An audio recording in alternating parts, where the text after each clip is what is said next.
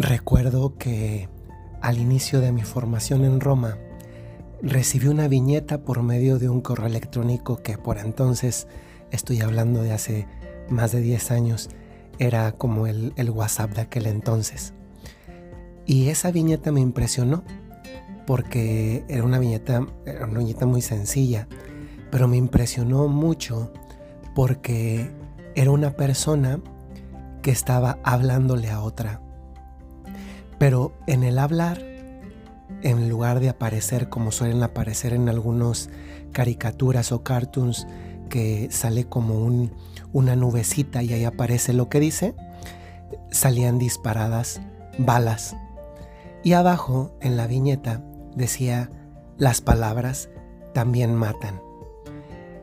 Eh, yo creo que muchos de nosotros, si no nos han matado las palabras, hemos sentido la herida de una bala de ese tipo. O más aún, puede ser que también nosotros, en algún momento de la existencia, hemos disparado una bala de ese tipo que si no ha matado a alguien, por lo menos le ha herido. Y eso me hace pensar cómo si lo planteamos en un sentido contrario, como, aunque no he visto una viñeta de ese tipo y sería una buena idea, como una palabra no solamente hiere o mata, sino que también puede producir justamente lo contrario. Puede producir un efecto tranquilizador, puede producir paz, ánimo, aliento, confianza, en la persona que, la recibe.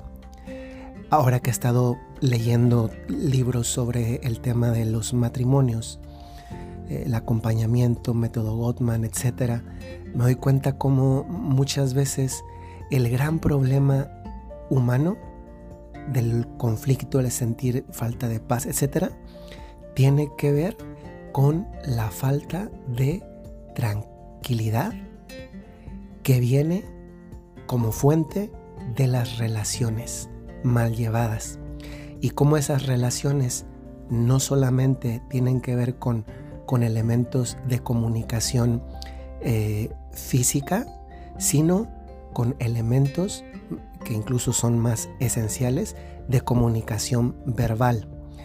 Y esto en un periodo donde hay tantas personas sufriendo por diferentes motivos yo me hago la reflexión de qué tanto estamos sabiendo curar con nuestras palabras, infundir ánimo, aliento. No se trata esto de decir mentiras, ¿eh? se trata simplemente de, de usar palabras como medicina. Y esto es bellísimo, porque ¿quién nos iba a decir a nosotros que dentro de nosotros mismos podemos vernos, visualizarnos como medicina, como medicina que produce paz, que produce consuelo, alivio.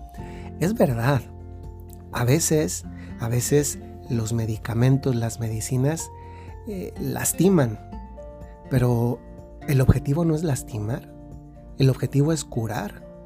Por eso a veces las palabras, si bien deben ser bondadosas, llenas de caridad, etc., siempre siempre deben llevar en sí mismas, también en sí mismas, el elemento de ser caritativas, pero también de ser claridosas. Y a veces la claridad puede arder un poco como cuando nos ponen mertiolate, agua oxigenada o alcohol en una herida. Pero cuando va acompañada de la caridad, creo que somos capaces de darnos cuenta, como sucede con, con quien nos aplica el mertiolate, el agua oxigenada o etcétera, eh, somos capaces de darnos cuenta que la finalidad no es que nos hieran, la finalidad es que nos quieren curar. Hasta el momento, la ciencia, incluso esta ciencia moderna, positivista, no ha producido un medicamento tranquilizador tan eficaz como lo son unas pocas palabras bondadosas, tratando la mayor parte del tiempo sobre todo a mujeres. También he tratado a muchos hombres adultos sin matrimonios, pero si tengo que decir en un 100% cuánto, pues yo creo que un 75% es solo a mujeres, lo cual supone muchas veces dedicar mucho tiempo solo a escuchar. Y, y, un, y un consejito práctico que les doy a veces a las personas, en este caso mujeres, es, mire, ¿qué pasaría si su esposo llega gritando o enojado, si su hijo llega gritando o enojado, si tu hermana llega enojada o gritando, si tus papás llegan gritando enojados, y tú en lugar de responderle del mismo modo, lo cual va a llevar a que el otro alce la voz, a que tú lo alces, a que él lo alce, etc. Y es como una competencia de alzamiento de voz. Si en lugar de responderle del mismo modo, le respondes, yo sé que es algo difícil, que es algo, es algo que exige virtud, pero, pero también sé que es posible. Si en lugar de hacer eso, lo que haces es decirle, contestándole con un tono contrario como te está hablando, sí mi amor, ¿en qué quieres que te sirva? ¿En qué quieres que te ayude? ¿Te parece si lo hacemos de este otro modo? Yo creo que eh, primero le desarmamos al que tenemos enfrente, porque aunque tenga cara de tonto, puede ser que no lo sea tanto y sea capaz de, sea capaz de darse cuenta que tú no le estás respondiendo del mismo modo como él o como ella te están hablando. Nada más que eso también aplica para nosotros. A veces cuando uno recibe una reflexión de este tipo, le hace pensar en qué tanto está utilizando sus palabras como balas o como medicamento.